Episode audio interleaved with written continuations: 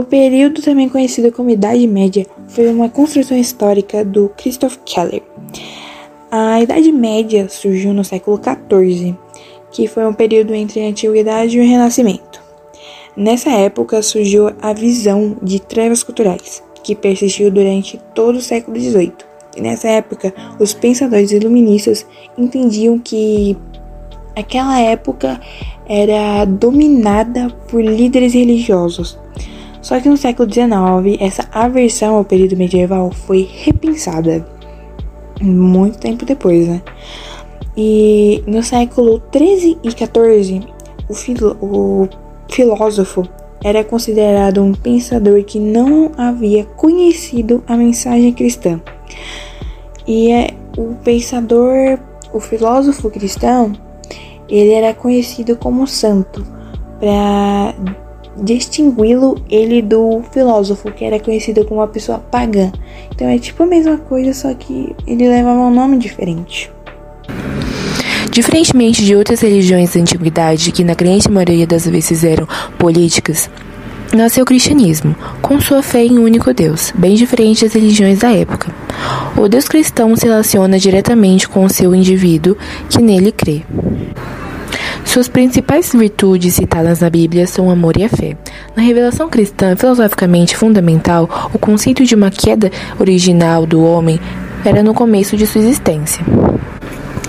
O cristão é visto aos seus olhos, aos seus próprios olhos, como um ser fraco de natureza caída, pecador e dividido entre o bem e o mal. Para o cristão é preciso vencer o mal com o auxílio do, auxílio do divino. Outra ideia fundamental do cristianismo é o conceito do Messias. Então, o conceito Messias seria um plano de Deus para salvar a humanidade do mal, é, nascendo e andando entre nós para nos ensinarmos o caminho certo. E dessa forma, essa solução trouxe um, um problema que seria resolvido do mal. Então, dessa forma, as pessoas que creem nele terão vida eterna. Então, dessa forma, a gente pode ver que a, o cristianismo é a, é a religião da ressurreição da vida. É, que a palavra de Deus não está escrita em pedras ou em pergaminhos, mas sim no coração daqueles que acreditam nele. Então, dentro disso, a gente pode destacar duas filosofias cristãs medievais da época, que eram as patrísticas, que queriam conciliar a fé e a razão, e as escolásticas, que queriam é, conciliar a partir da filosofia de Aristóteles, que mais tarde foi predominante a, part a participação de Tomás de Aquino. Bom, agora nós vamos falar um pouco sobre a patrística. Denomina-se patrística o conjunto das obras dos escritores cristãos dos séculos 2 ao 8.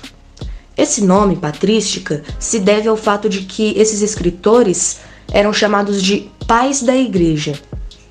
O objetivo inicial deles era fazer uma defesa filosófica da fé cristã diante das acusações pagãs. E a patrística também buscava fazer uma síntese da filosofia grega com a religião cristã. No século XVII, criou-se a expressão teologia patrística para indicar a doutrina desses pais fundadores da teologia cristã. E vale lembrar também que Paulo, o apóstolo intelectual, fazia parte da filosofia patrística, como um influente pai da igreja na defesa da religião cristã contra os ataques que ela recebia.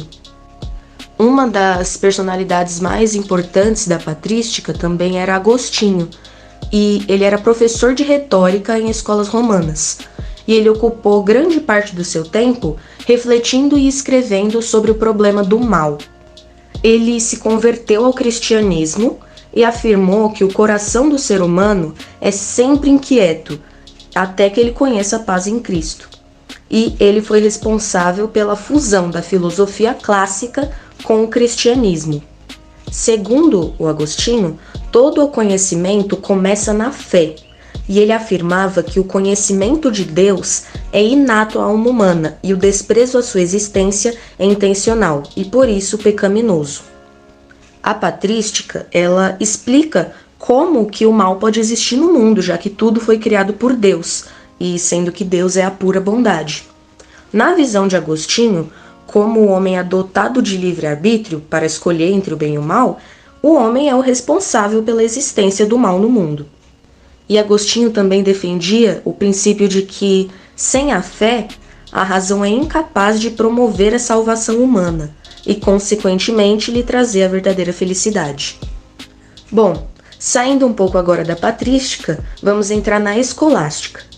A partir do século IX, a filosofia cristã passou a ser ensinada nas escolas próximas às catedrais, e por isso ela se tornou conhecida como escolástica. Ao contrário do que muitos pensam, o mundo católico medieval não apresentava uma uniformidade de pensamento, e foi essa falta de uniformidade que permitiu o desenvolvimento de um espírito de debate. E esse espírito de debate originou várias atividades intelectuais, estéticas e filosóficas daquilo que se denominou escolástica. O método escolástico consistia na leitura de obras escolhidas para se conhecer as ideias do autor, apreciando seus pensamentos e analisando as suas implicações. Uma das principais personalidades da escolástica foi Tomás de Aquino. Ele foi um importante teólogo, filósofo e padre do século XIII. O seu sistema de pensamento recebeu posteriormente o nome de Escola Tomista de Filosofia e Teologia. Na compreensão de Aquino, a razão e a argumentação constituem a base da filosofia, e para ele, a teologia é a ciência suprema, da qual a filosofia é auxiliar e serva, pois, fazendo uso da razão, evidencia a natureza do ser divino. Para demonstrar filosoficamente a existência de Deus, Tomás de Aquino formulou, baseado em Aristóteles, os seguintes argumentos. O primeiro argumento é que Deus é o primeiro motor imóvel, que move sem ser movido. O segundo argumento é que Deus é a primeira causa eficiente, que é uma causa primeira não causada, que é o ser divino. O terceiro argumento é que Deus é um ser necessário, porque, como nada vem do nada, todos os seres possíveis de existir dependem de um ser necessário para justificar a sua existência, isto é, a pessoa divina. O quarto argumento é que Deus é a máxima perfeição. Ele é um ser perfeito que serve de grau de comparação para os outros seres. E o quinto argumento é que Deus é o governo supremo. Ele é um ser inteligente, cujo governo tem como base um objetivo determinado, e esse ser é a pessoa divina. No campo da ética, Aquino defendeu que a razão de cada pessoa estabelece que ela deve atuar de modo virtuoso, pois o agir correto é prescrito pela lei natural, e esta é estabelecida pelo Criador diante a natureza de cada criatura. Aquino definiu, em sua Suma Teológica, quatro virtudes fundamentais: prudência, temperança, justiça e coragem. Essas são naturais e inerentes a todo ser humano mas ele também definiu as virtudes teológicas, que são fé, esperança e caridade, e essas só são obtidas pelo contato com Deus. Ele tentou demonstrar que fé e razão não se opõem, pois ambas derivam de Deus. Elas são distintas, mas são integradas. Segundo Aquino, a filosofia e a teologia são verdades que não se contradizem, mas também não se confundem. A filosofia auxilia a compreensão da teologia e nela se conclui. E atualmente, a filosofia tomista, cujo mérito está em unir o pensamento lógico e o racional com a fé cristã, continua a ser valorizada. Agora a gente vai falar um pouquinho sobre filosofia árabe, que basicamente os filósofos é, islâmicos eles queriam, eles procuravam conciliar o conteúdo do sistema religioso com o pensamento racional. Então, logo após a conquista da Península Ibérica, 711 depois de Cristo, os islâmicos passaram a exercer uma profunda influência em vários aspectos da cultura, como da cultura europeia, como filosofia, literatura, arquitetura e até mesmo ciências. E no que se refere à filosofia dos árabes, eles eram totalmente ligados ao Alcorão e aos ensinamentos do seu Messias, como eu posso dizer, né, o Maomé. Dois grandes filósofos da cultura islâmica, da cultura não, da filosofia islâmica, temos o Avicena, que habitava na parte do Oriente, e a parte do Ocidente temos Averroes. Para situar um pouquinho, eu vou falar agora sobre Avicena. Ele foi considerado o, um dos mais importantes pensadores da Idade do Ouro da cultura islâmica a partir dos séculos 7 e 8.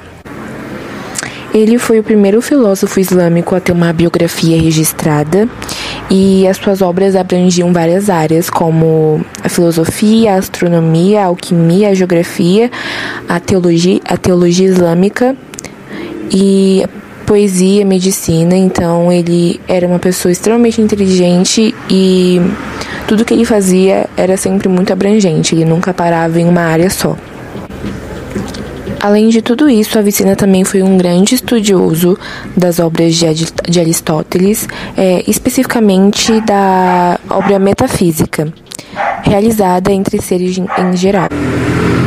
Além disso, ele também é, utilizou vários conceitos de Aristóteles para provar a existência de Deus e que não teria como surgir uma vida do nada. E ele sempre utilizava é, os ensinamentos de Aristóteles como embasamento para os seus estudos. Agora eu vou falar um pouquinho sobre Averroes. E um, um, fato muito interessante é que enquanto Avicena acreditava que a existência é um acidente da essência, Averroes defendia que as substâncias individuais existiam primeiro e que a distinção entre elas e a essência era gerada apenas pela mente. Ele também defendia o princípio da duplicidade da verdade, uh, ou seja, é, a religião e a filosofia eram divididas em dois núcleos. É, a filosofia era dividida para as pessoas cultas e a, e a religião era dividida para as pessoas iletradas, ou seja, pessoas burras, que ou analfabetas, entre outros adjetivos. Só destacando que a verdade era dividida entre esses dois núcleos, nenhuma delas é, seria a verdade absoluta. Ele também dizia que enquanto a religião ensinava por símbolos, rituais e, e, ritu e sinais, a filosofia ensinava a, a própria verdade como ela é, sem misticismo ou entre outras coisas. Grandes religiosos e estudiosos que estudaram suas obras diziam que ele era extremamente religioso e ele ensinava a verdade. E ele ensinava que a verdadeira felicidade só era mediante na crença de Deus.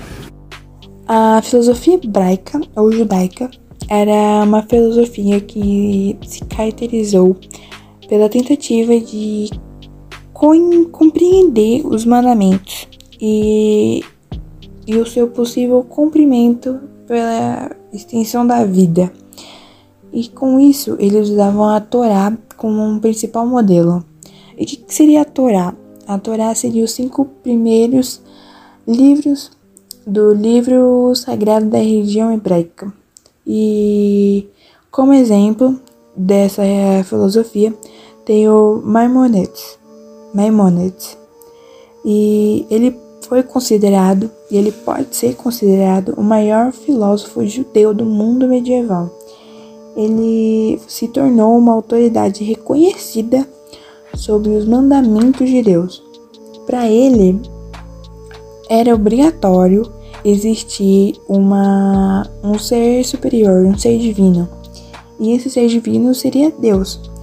E suas principais ideias perante a isso era que Deus era onisciente, Deus tinha uma natureza única e incorpórea, que o homem era livre tanto para conhecer e como para agir da forma que ele quiser.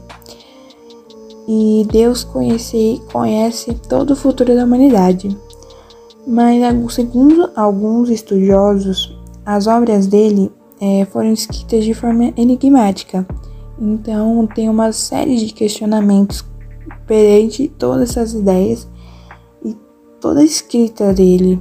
E foi isso.